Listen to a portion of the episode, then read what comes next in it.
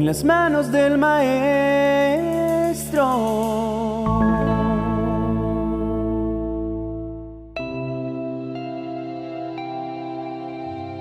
El objetivo de poder medir el tiempo que transcurre en sus vidas, desde el día de su nacimiento hasta el final de su existencia, no es más que el de establecer una cuenta consciente de las múltiples oportunidades que a través de él les ofrezco. Antes de su nacimiento, yo ya los he conocido y ya de antemano sé qué decisiones tomarán a lo largo de sus vidas, porque yo no estoy sujeto a la medición de su tiempo, así como no hay ninguna ley física que se imponga sobre mi autoridad para limitarme. La paternidad que les he concedido vivir les permite vincularse estrechamente con sus semejantes, de manera tal que puedan tener una experiencia similar, aunque mucho menor, del amor que como padre les profeso. Todo está establecido y tiene un límite en el tiempo de sus vidas. Aunque ustedes vivan a la ligera sin tenerlo presente, indiscutiblemente sobre sus vidas están puestos límites de tiempo y espera. Hay un tiempo específico para que su cuerpo detenga su crecimiento, un tiempo específico en el cual las células se regeneran, un tiempo en el que el vigor está en su furor y un tiempo en que las fuerzas menguan. Sin embargo, ustedes viven los tiempos sin otorgarle la importancia de vida. Por eso, al mirar atrás, notan que los años han corrido vertiginosamente sin que lo percibieran. Yo soy la paciencia manifiesta. No tengo paciencia, yo soy la paciencia. Tengo la eternidad disponible, pero también soy quien determinó el tiempo de espera para que ustedes se vuelvan a mí. Algunos desprecian mi llamado como lo hizo el pueblo de Israel una y otra vez, sin darse cuenta que al hacerlo quedan a expensas de la violencia que ofrece una vida sin mi presencia. Violencia contra sus emociones, contra sus sueños, contra su integridad física y moral. Violencia que los va destruyendo de a poco y que va restando su capacidad de sentirse a gusto con la vida. Mi invitación sigue en pie Vuélvanse a mí y yo me volveré a ustedes. Regresen a mí. Les hablo de regreso porque solo se puede representar a un lugar donde previamente se estuvo o a uno al cual se perteneció con anterioridad. Ustedes no son seres independientes que aparecieron de la nada, provienen de mí. Yo fui quien les dio el aliento que les permite desarrollarse como personas de un cuerpo que también yo le suministré y formé con detalle en el vientre de su madre. ¿Cómo es posible que piensen que podrán vivir una vida provechosa apartados de mí? Algunos toman mi invitación a acercarse a mí como una intención de limitar su libertad de hacer lo que consideran es bueno para ustedes. Otros la menosprecian pensando que posiblemente mi palabra sea solo un libro de historias inventadas que alimenta la necesidad de las personas de aferrarse a algo en lo que creer.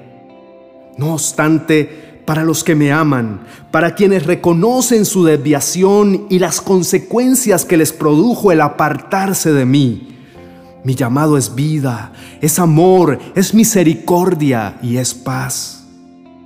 Hoy les digo como lo dije sobre Jerusalén antes de la crucifixión. Gente de Jerusalén, gente de Jerusalén, ustedes matan a los profetas y a los mensajeros que yo les envío. Muchas veces quise protegerlos, como protege la gallina a sus pollitos debajo de sus alas, pero ustedes no me dejaron. ¿Cuántas veces los he llamado sin obtener respuesta? ¿Cuántas veces he querido aliviar su dolor? liberarlos de la pesada carga que se autoimpusieron con sus malas decisiones. Pero ustedes levantaron sus hombros como quienes no toman en serio mis palabras y siguieron en sus caminos cerrados. No esperen únicamente el momento de la angustia para correr a buscarme, de modo que obtengan una solución temporal y luego de apagar el incendio que produjeron sus equivocaciones, despedirme de sus vidas para seguir en lo mismo. Vuelvan en amistad conmigo, pónganse en paz conmigo y yo los haré prosperar. Vuelvan la mirada a mí, que soy todopoderoso. Apréndanse de memoria mis enseñanzas. Mediten en ellas y yo les devolveré la felicidad.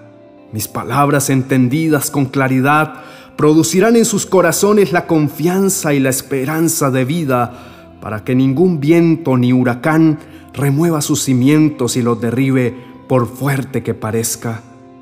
No le den tanta importancia al oro y la plata que tienen o que pueden llegar a conseguir, porque son pasajeros y en los momentos cruciales de sus vidas no podrán ayudarlos, ni tendrán utilidad alguna en el momento de su muerte. Pero si su riqueza soy yo, entonces sus tesoros los van a acompañar eternamente. Yo reservé un lugar donde puedan estar conmigo por siempre.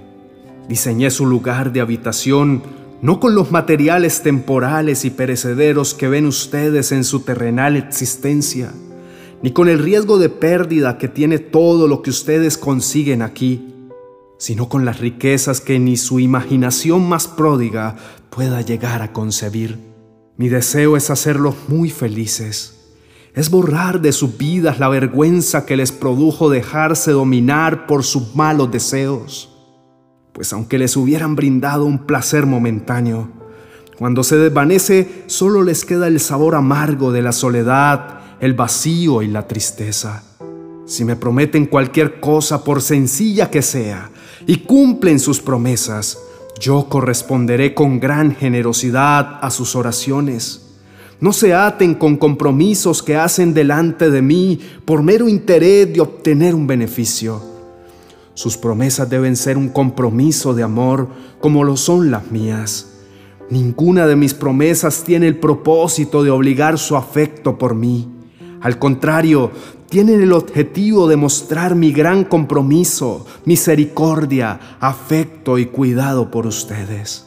Si regresan a mí, entonces les irá bien en todo lo que hagan y sus vidas estarán siempre iluminadas, pues mi espíritu les dará la garantía de tomar buenas decisiones y aunque las adversidades se presenten para provocar mal sobre ustedes, yo las revertiré en bendiciones aún mayores. Mas si se empeñan en mantenerse orgullosos delante de mí, entonces la humillación vendrá para tomar parte en sus vidas y será su entera responsabilidad las consecuencias de ella.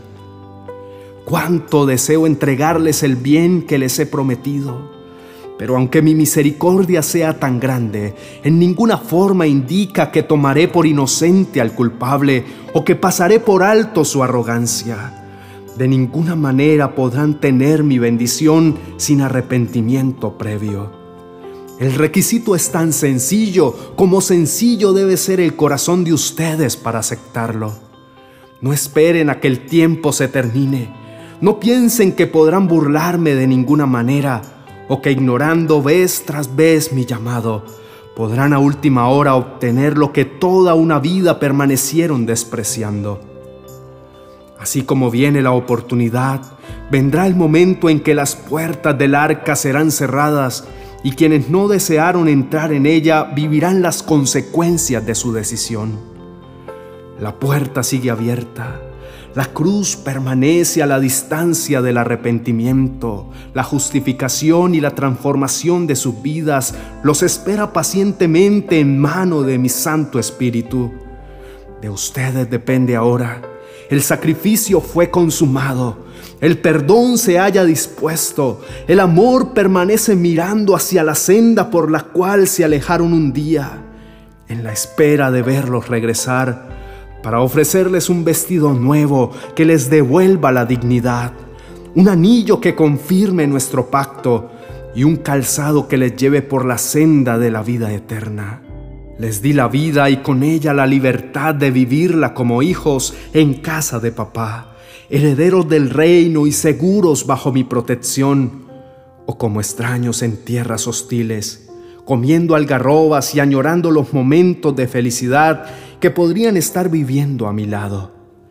El tiempo es ahora, la espera solo prolongará el daño. Con amor eterno, su Dios y Padre Celestial. Amén.